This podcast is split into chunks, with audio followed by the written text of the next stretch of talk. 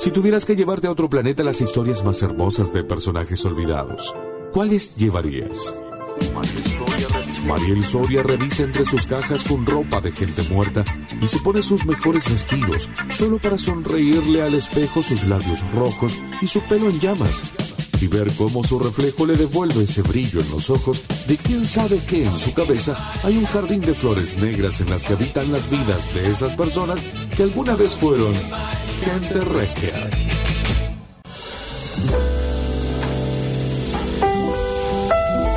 ¿Tenés Kerkeve tocando el piano así? Sí. Ah, bueno, Eh, Roberto. sí, Roberto. Eh, eh, le pedí a Juancito que pusiera de cortina música de jazz porque la, la persona, gente regia que vamos a hablar hoy. No le quería jugar a la radio. Mario. No. Perdón, perdón. Bueno. Bueno, Eh, ya no podemos arrancar de nuevo tantas veces. No, no, no. Se- eh, Roberto pegó un portazo y se Sí, fue. mira. se bueno, perdón, Roberto. Bueno, es que también, ¿por qué vienen siempre a tocar en todos los bloques? Tienen que tocar en confesiones. 10 mil pesos nos costó el flete con el piano. Y ahora sí, el gente regia del día de hoy, que es sobre quién. El gente ¿Quién, regia quién, de quién? hoy es sobre una persona que no está muerta, o sea, está vivita y Bueno, coleando. Gente Tiene viva. 102 años ¿Qué? y es la señora Iris Apfel. ¿La conocen? No. Bueno, ahora les voy a contar quién es Iris Apfel. Seguramente la han visto y eh, eh, quizás la gente de Twitch eh, puede ver alguna foto. Sí, Iris Apfel es una señora neoyorquina, nacida en Queens, En Queens. de familia judía, como la Nana Fine. Sí. Sí. Eh, es una señora, una viejecita, por supuesto, tiene 102 años, que es muy conocida por ser demasiado extravagante. Eh, seguramente han visto alguna foto de ella, tiene el pelo cortito, canoso, muy chiquitita, flaquita y unos lentes muy grandes. Ahora que la veo en Twitch, sí la he visto. Claro, unos lentes muy grandes, redondos y usa como mucha eh, joyería demasiado grande. Bien. y todo como muy cargado. Mucho Muchos bijou. colores. eh, bueno, Parece una abuela yeta, pero fashionista. claro. Resulta ser que Iris Apfel, eh, cuando nació en Queens, era hija de un... eh, su papá tenía la única fábrica de espejos que había en el barrio. O sea, nació en 1920 y pico, entonces es como que muy, estamos hablando de que ella ha visto, esa Todo. sí que la ha visto pasar. Claro. Eh, y bueno, eh, se conoce ella con un, con un señor que se llama Karl Mm. Apfel, eh, quien le da su apellido, ella toma Bien. el apellido de su marido, que era eh, arquitecto. Se hacen conocidos ellos justamente por dedicarse a la arquitectura y al diseño de interiores, al punto tal que diseñaron la casa, eh, estuvieron participando del diseño de interiores de la, de la Casa Blanca de siete presidentes de Estados Unidos. Toma. O sea, todo en esa culada de años. Esa, esa culada de años, ¿significa muchos años? Muchísimos años. Está bien. Sí. El señor Carl Apfel, marido de Iris, murió cuando tenía 100 años. O sea, los dos muy longevos. Muy Qué longevos. ganas de vivir tanto tiempo también. Mira, pero si vas a tener esta vida, la verdad que es bárbaro. Eh, En Iris- Twitch y YouTube, perdón, eh, Sí. pueden ver imágenes de Iris Apfel. Sí, es muy conocida porque también se hizo mm, famosa entre el mundo fashionista por su extravagancia y por su, su idea sobre el diseño en general, que es algo que en general la gente que se dedica al diseño, ya sea de interiores, de modas, de eh, eh, la decoración, el diseño gráfico, tienen como cierta mirada y expresividad con respecto a su ropa que es muy llamativa. Ajá. Eh, pero ella, al, al ser una persona grande, se ubicó como una fashionista eh, geronte, digamos. O sea, como que ella de repente empezó a tener eh, relevancia como a la viejita que se viste bien.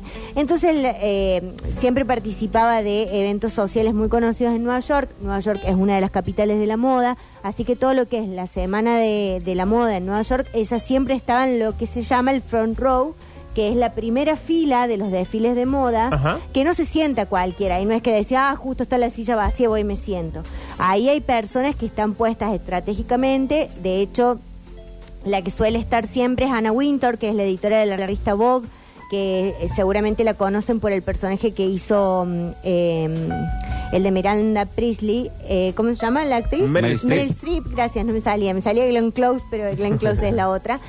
Eh, que es, bueno, la, de la película El Diablo Viste a la Moda, que ella es muy mala, muy mala, muy mala. Bueno, esa fama tiene Anna O sea, está generalmente... inspirado ahí.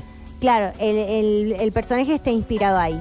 Em, pero Iris Apfel era en realidad más que nada dedicada al interiorismo eh, en Nueva York, codeándose con la clase muy alta, por supuesto porque es una ciudad muy grande y tiene como sectorizado esto del, del Upper East Side, que es donde vive la gente con más dinero en... en- Sí. Quizás en el mundo también, porque están a- tienen sus departamentos y demás. Seré como la Gauss de acá.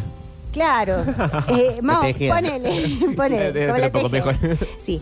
Eh, pero ella estaba muy involucrada y muy involucrada con la gente del arte porque de hecho estudió historia del arte, eso se dedicó muchos años a eso, en eh, la Escuela de Bellas Artes de la Universidad de Wisconsin. Mm. Eh, trabajó en una, en una revista que se llamaba Women Wear Daily, conocida como la Biblia de la Moda, eh, que es una de las revistas más famosas también sobre el mundo de la moda. Y es tan, eh, eh, tiene tantos años ella que eh, fue una de las primeras, por ejemplo, en usar pantalones de jean. Mm. Eh, digo, Claro, ella inauguró un montón de modas. Claro, inauguró un montón de modas que eh, no vamos a entrar ahora a, to- a todo lo que es historia de, de la moda, pero hay, mm, hay toda una, una cuestión así de, de pasar las mujeres eh, eh, a usar la falda, pasar a usar pantalones también, eh, de la misma manera que bueno que los varones eh, llegaban a cierta edad y podían pasar de los cortos a los largos. Bueno, todo ese tipo de transiciones en la moda es re interesante porque hay algo que se llama sociología de la moda también Sí. que estudia todo ese tipo de conductas y, y todo lo que atraviesa históricamente al mundo de la moda, que es parte, eh, o sea, el diseño de indumentaria es parte, digamos, una rama del diseño industrial El también. otro día, muy cortito, eh, se referían a la moda de los bares notables del 1900 en Buenos Sí. Aires y que a- a- en las últimas semanas, meses, eh, habían fotos que decían, miren cómo era Buenos Aires Sí. y la moda de Buenos Aires en el 1900, como eh, potencia mundial, Ajá. y cómo se vestía la gente. Y leía que la gente se vestía de esa manera porque solo vestido de esa manera podías ir a esos lugares. Claro. Eh, y cuando pasaba alguien que no estaba de camisa, corbata, Claro. eh, gorra en ese tipo de bares, tipo, no sé, los notables de Buenos Aires, se referían a esa gente peyorativamente como está lleno de descamisados, Claro. como así está lleno de negro. Y de ahí viene el término descamisado. descamisados. después, mis descamisados. Ay, mis descamisados. Em, bueno, la cosa es que Iris Apfel con su esposo Carl eh, fundaron eh, una, una fábrica de tejidos que se llamaba Old World Weavers.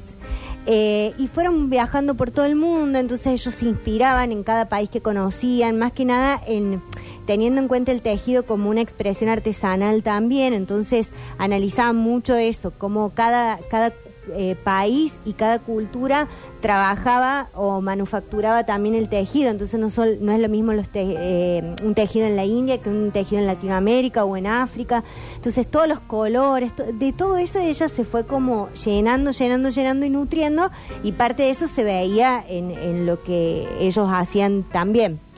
Em, entraron como a ese negocio textil, su mamá también tenía un, un negocio textil, es muy común, digamos, también en, lo- en Queens, en la comunidad judía, que se dediquen a los textiles, de hecho es como ir Sí. a, eh, en Buenos Aires a Al Once. 11, que eh, saben mucho y, y es, eh, es tan lindo, digamos, todo lo, lo que generan ellos con respecto al, a la materia prima que venden y a cómo lo cuidan y cómo lo, lo, lo piensan para los diseños. Bueno, ella se nutría de todos esos viajes que hacía, de todo el arte que consumía en, en Nueva York y teniendo en cuenta que Nueva York también es una ciudad muy cosmopolita, entonces tenés influencia de todo el mundo, de personas de todo el mundo. Eh, hace un tiempo le hizo, se hizo en el en el Met, que es el museo de- del vestuario, o sea, eh, se hizo una muestra sobre ella donde se hizo una, una curaduría de, de sus prendas, o sea, son prendas históricas que ella tiene su colección de, ropa de, toda la vida. Eh, y se hizo una muestra en su honor, digamos, para también eh, hacerla conocer el Museo de- del Met, o sea, que es el Museo del Vestuario. Tiene una colección, o sea, es quizás la colección más grande del mundo en lo que tiene que ver con el diseño de indumentaria y cuenta más que nada la historia de la indumentaria en todo el mundo. Entonces hay piezas, vos vas a, a ese museo y por ejemplo, eh, no sé, está el traje con el que mataron a, a Lincoln, eh, está exhibido, digamos, es como históricamente tiene muchos objetos y prendas que, no sé, está el vestido de Marilyn, están como muchas Eso, cosas. eh, ¿Dónde es? En Nueva York. Nueva York, que es donde se hace la gala del Met, que es, todos los años es ese desfile que vemos a las estrellas subir las escalinatas del museo y que suelen ser los vestidos muy extravagantes. Ah, sí, la cola larga. Claro, porque en realidad cuando se hace la gala del Met se eh, elige un concepto que lo elige al- Anna Winter, que es esta editora de Vogue que contaba antes.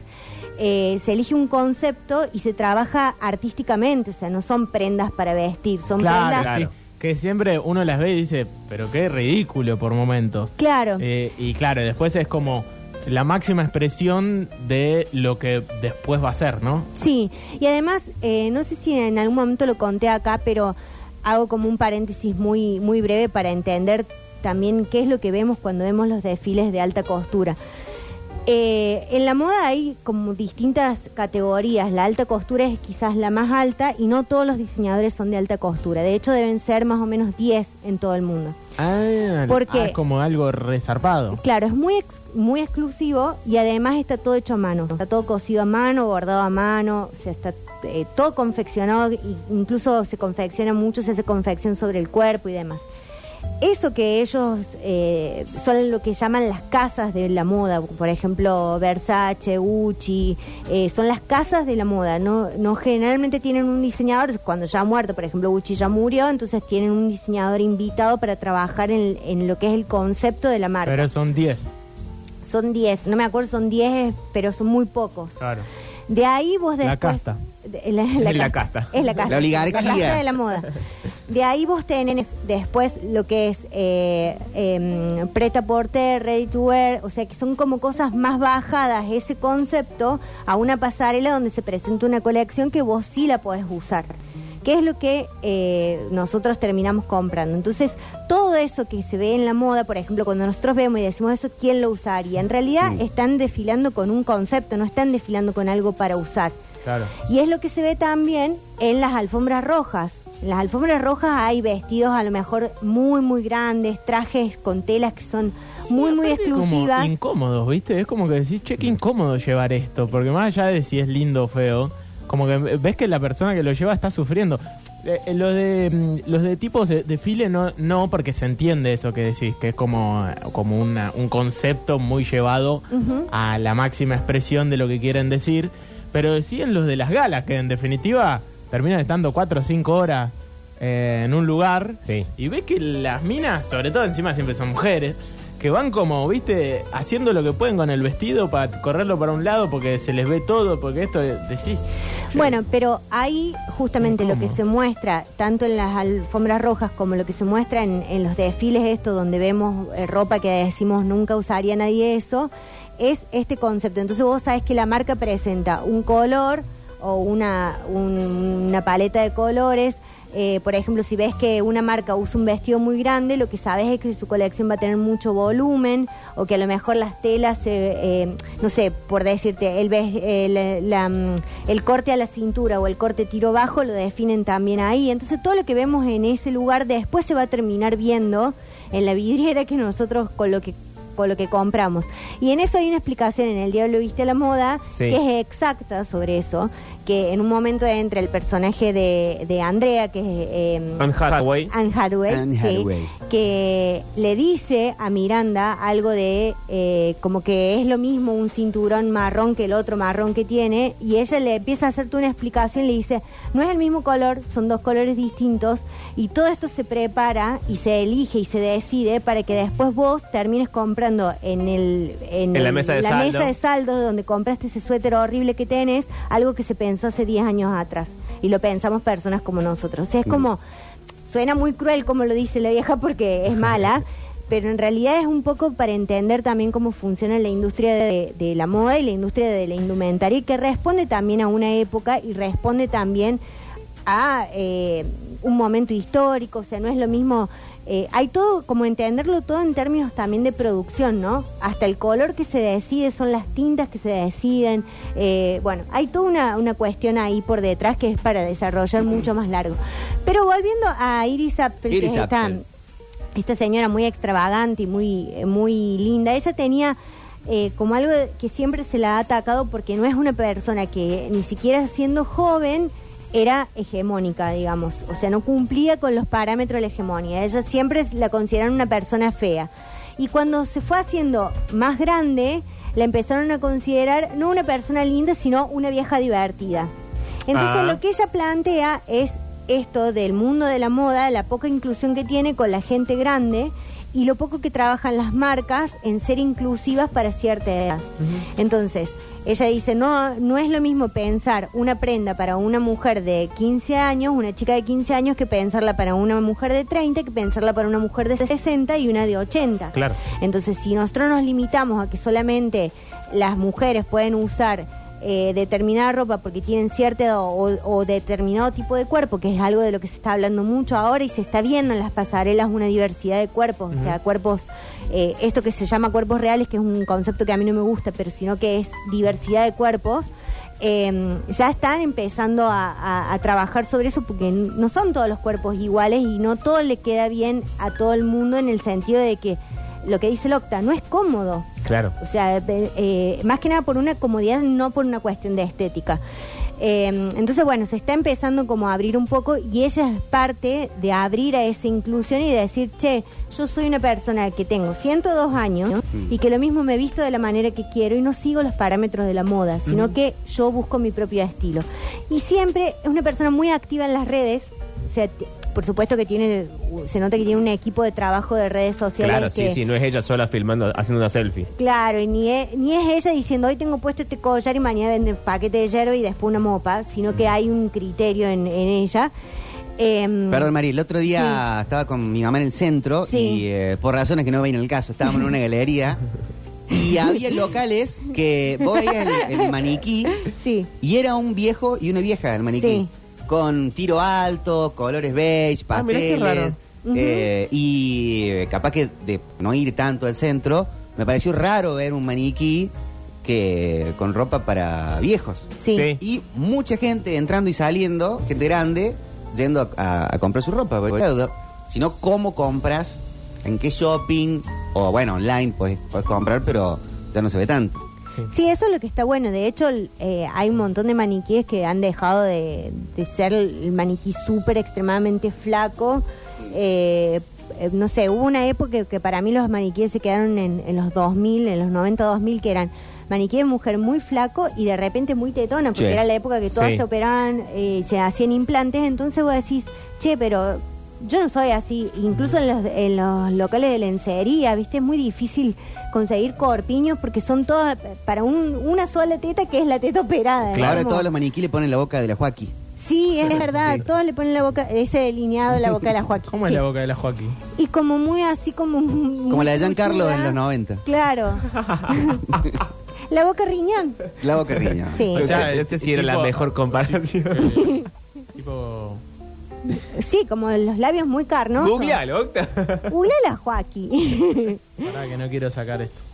Eh, bueno, pero la cosa es que La a mí lo que... boca De la Joaquín. ¿Lo voy a googlear?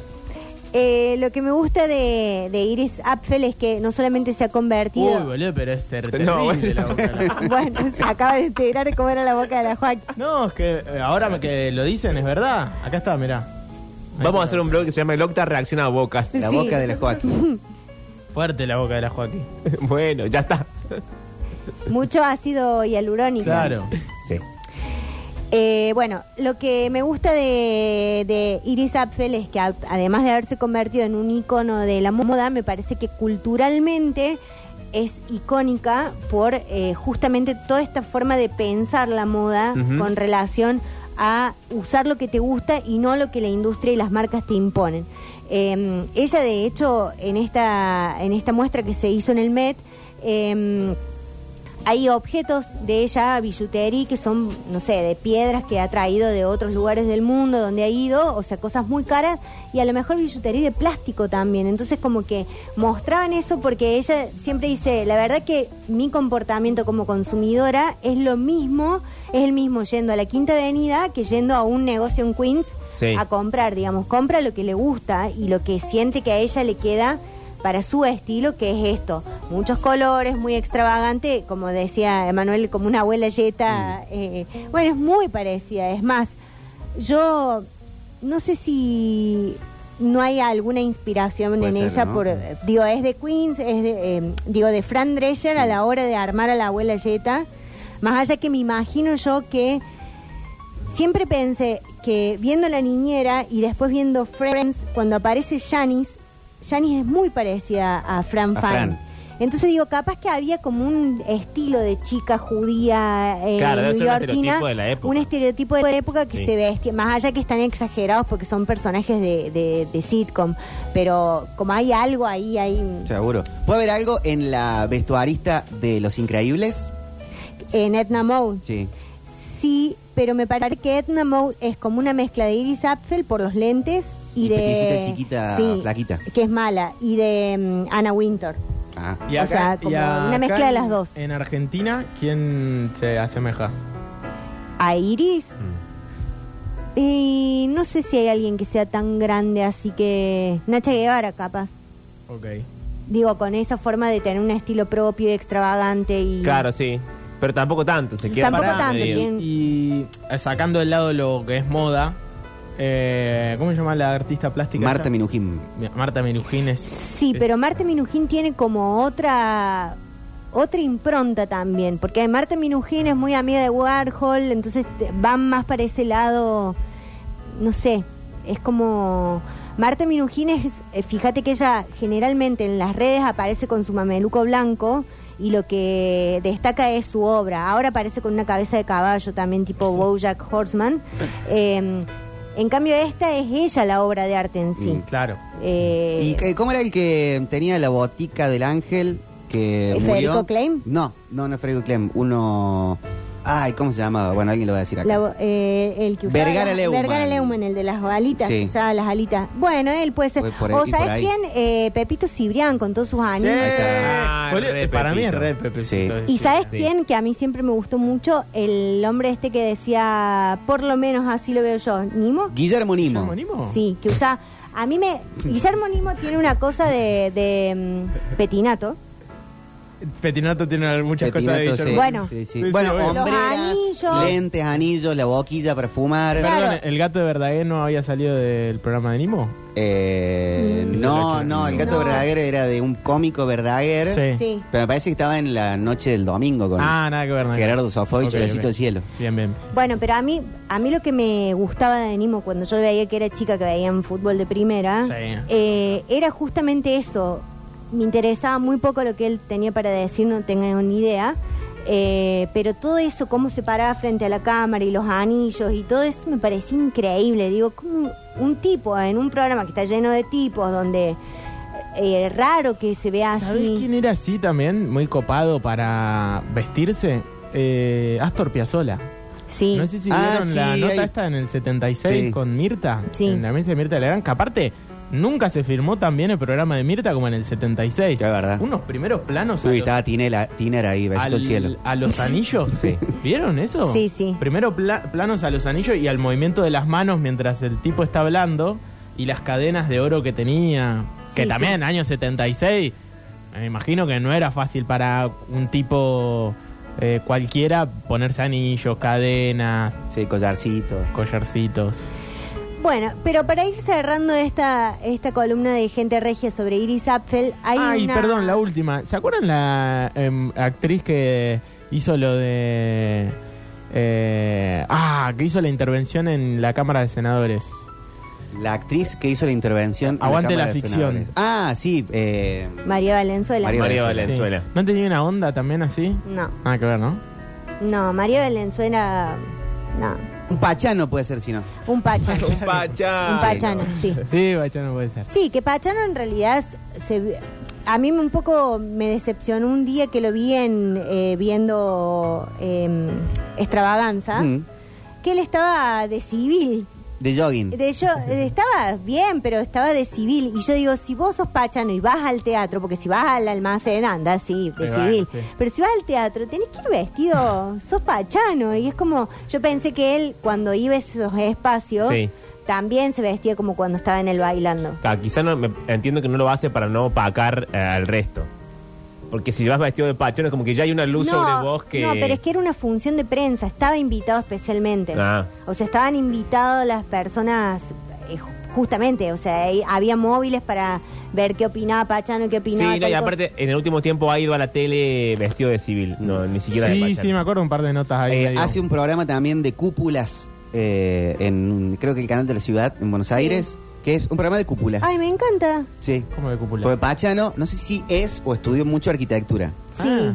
creo Entonces, eh, Vania estudia en la, la cúpula del Senado de la Nación, del Wow. Colón, de... que sí. Es re y lindo es sobre eso. cúpulas. Sí, tengo un amigo fotógrafo que también sacaba fotos de cúpulas de acá de Córdoba. Es que realmente es algo arquitectónicamente muy lindo. Muy lindo. Sí. En Córdoba, ¿quién sería más o menos así? Moda y eso. Pienso en la mona. Y sí. sí, y sí. Sí. Sí, que ahí, ahí Sin paramos duda. de dar nombres, digamos. El Sí. único, Y- y hasta ahí el único Claro, arriesgado en después, ese sentido. es Perdón, él. no, bueno, pero el monstruo Sebastián también tenía Oh, un besito muy, al cielo. muy marcado en su época. Sí, Sí. pero muy ma- muy marcado su estilo, pero no sé si tan extravagante Y en el, como la cuarto, mona. y el cuarteto más ochentoso. Eso, Claro. hombreras, vestido medio Michael Jackson. Sí, sí, sí, porque ahora no, eh, no se visten así. Los No. cuarteteros nuevos no se visten. Son de así. chupín y, y, y, y- y oversize, Sí, ¿no? sí, sí, tal cual. Mucho chupín en el cuarteto. Mucho chupín. Eh, bueno, pero para terminar con Iris, eh, hay una nota de la revista Harper's Bazaar que le, ha- le hacen una serie de preguntas. Voy a elegir algunas nomás para eh, decir qué, qué piensa ella. Eh, pero sí quiero leer una cita que ponen acá que dice. mm, eh, sin importar la edad que tengas, dice Iris, si tu pelo está bien arreglado y traes unos buenos zapatos, puedes salirte con la tuya sobre lo que sea. Eso y tener buena actitud, tratar de mantener un ánimo ecuánime. Si no eres feliz, ni todas las cirugías del eh, plásticas del mundo te ayudarán. Eso dice ella. Siempre esto, como eh, enfatizando sobre el tema de la actitud más, sobre, más que sobre la hegemonía y la belleza Claro. física y demás. Y bueno, después le, le preguntan algunas, eh, algunas cosas que, que la definen. Por ejemplo, ella dice que su accesorio perfecto eh, es muy de usar accesorios, obviamente, la pueden ver en las fotos. Y lo que a ella le gusta es la ropa arquitectónica, que es más bien la, la ropa geométrica. Eh, tiene mucho estampado de geometría, los accesorios son también, eh, no son... eh, no Mucho es- tipo cadenas con eslabones cuadrados, mucho... Claro, pero además asimétricos, es muy de la asimetría también. Eh, acá le preguntan sobre su uniforme y dice, creo que fui de las primeras mujeres en usar jeans. Una vez tuve que pelearme para comprarlos en una tienda de equipo militar. Son básicos y te permiten ser creativa con el resto de tu atuendo. Tengo unos jeans negros espectaculares para ocasiones formales. Me gusta la ropa sencilla y dramática a la vez. Un poco de sentido de teatralidad es bueno. Me he equivocado con la moda, ¿por qué no? Nadie te va a encarcelar. A veces es bueno equivocarte porque al día siguiente tus amigos te ven y dicen, te ves mucho mejor. Y también hay una cosa que, que dice siempre que es que la gente se tiene que poner lo que quiera porque no va a venir la patrulla del estilismo a... La jaula de la moda. Claro, a criticarte. Y aparte, perdón, ¿no puede también pasar que hay veces que algo se les escapa a, a los que son los formateadores de la moda cíclicamente? Tipo la- lo que decías la frase de la película de Meryl Sí. Streep.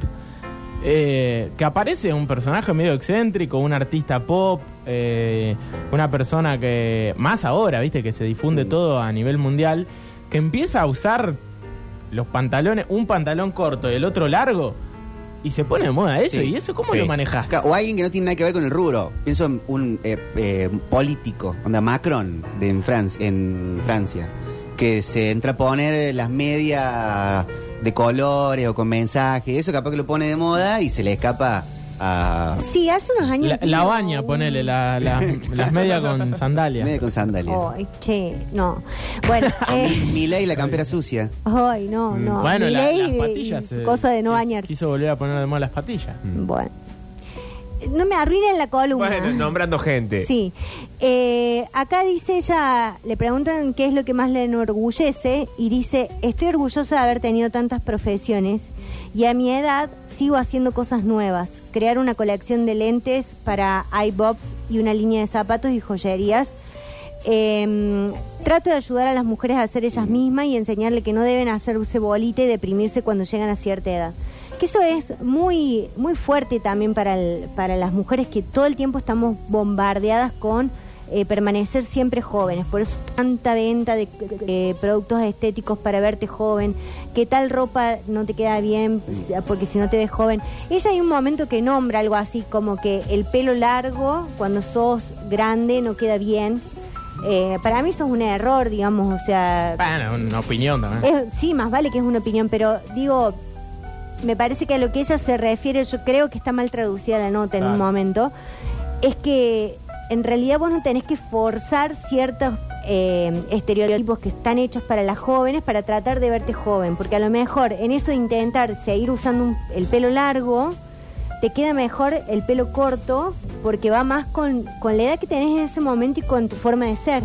Y no estar forzando, que esto es lo que pende viejo. O sea, cuando estás forzando vestirte Sí, sí, que lo como hemos un hablado mil veces, adolescente, como... Bueno, entonces ella trata de que ayudar a que las mujeres busquen su propio estilo. Y aparte, los hombres y eh, las personas en general busquen su propio estilo. Pertenece a una generación que, claro, o sea, es ni siquiera es la generación de eh, las mujeres que de pronto ya es, es una anciana. Sí. Digamos que esa era la generación de Sana, de Moria. Hay muchas minas. Y más de. Mirta, 102 años. Mirta tiene 97, 98. ¿102 tiene? 102. Ah, claro, no, es más todavía entonces. Sí, Es más. tipo- claro, es Mirta. es Acá Mirta. en Córdoba, en, Pero sí, eh, sí. no me acuerdo en qué diario, no sé si era La Voz o La Razón, bueno, un diario en Córdoba de hace mucho tiempo, tenía una sección que se llamaba Una mujer en la calle. Ujú. Y la sección solo contaba de sacar fotos a mujeres en, eh, de- en, en acciones que no eran tan comunes. Con Por su ejemplo, consentimiento. eh, no, qué sé yo. Y es que el, El- fotoperiodismo... Pero eran fotos de, por, por lo general eran fotos de mujeres con pantalones o fumando. Claro. En- estoy hablando de los 50 más Ah, o ok. menos. Y era Claro. eso, de una mujer en la calle, una foto de una mujer haciendo algo raro. Capaz Algo que no fuera sol, algo doméstico. Pero cuántas veces el mate. Dios mío. Bueno, para cerrar... Perdón, eh, mi, mi- ahora me hicieron sí. acordar, mi bisabuela, eh, Titina, se murió hace tres años, a los 104. Y me acuerdo que charlando con ella nos dijo dos cosas, que se puso por primera vez pantalones cuando cumplió 90. O sea, creo que fue en el 2000 y pico, la primera vez que usó pantalones. Ella na- había nacido eh, cuando se hundió el Titanic, 1912. ujú. Y después contó que, claro, le regalaron zapatillas y no las podía usar porque se había acostumbrado tanto a usar tacos que no tenía equilibrio. Claro. Entonces se, se trató de poner las, las zapatillas, caminar con zapatillas y se caía para atrás. Claro. Sí, ¿sabes por qué? Porque en realidad el uso de los tacos en el tendón de Claro, atrás sí, se te empieza como a cortar y ya el pie se Pero te aparte, deforma. imagínate, 70 años, Sí. 80 años usando tacos. Ajá. O sea, un- Como le pasó a Barbie en la película. Como le pasó a Barbie. sí. bueno, eh, lo último, eh, tiene un montón de cosas, hay documentales sobre ella. Es muy lindo ver, digamos, toda su cuestión estética. Eh, habla muy, eh, de una manera muy tierna siempre de su esposo, que fue su gran compañero tantos años. Y le preguntan acá cuál es su, su baile insignia preferido y ella dice, me gusta bailar pegadito, mi esposo y yo solíamos bailar rumba. Hay veces que me pongo discos de jazz y bailo sola. Ah, Y me da una ternura. Ay, Pero, ¿por qué tenemos que terminar triste? Sí. No, no, Ahora no. voy a llorar en el corte. Pará, que ella debe tener un departamento tremendo y siempre dice que es como ella sigue trabajando, porque Sí. trabaja en su contenido de redes, más todos Sí. los eventos que le invitan y demás, que ella dice que tiene un departamento más bien eh, para estar de noche. O sea, lo pensó arquitectónicamente para estar ahí de noche, porque dice que ella sale temprano y generalmente almuerza o en la oficina o con alguien en algún Claro. restaurante. o sea, Entonces, está en su casa solamente de noche. Estás en su casa solamente de noche, entonces pensó que la casa tiene que estar eh, preparada para disfrutarla de noche. O sea, y me pareció una buena forma de pensar eh, la casa también, ¿no? Sí, los ambientes. Eh, así que bueno, esta fue Iris Apfel, eh, gente regia de hoy.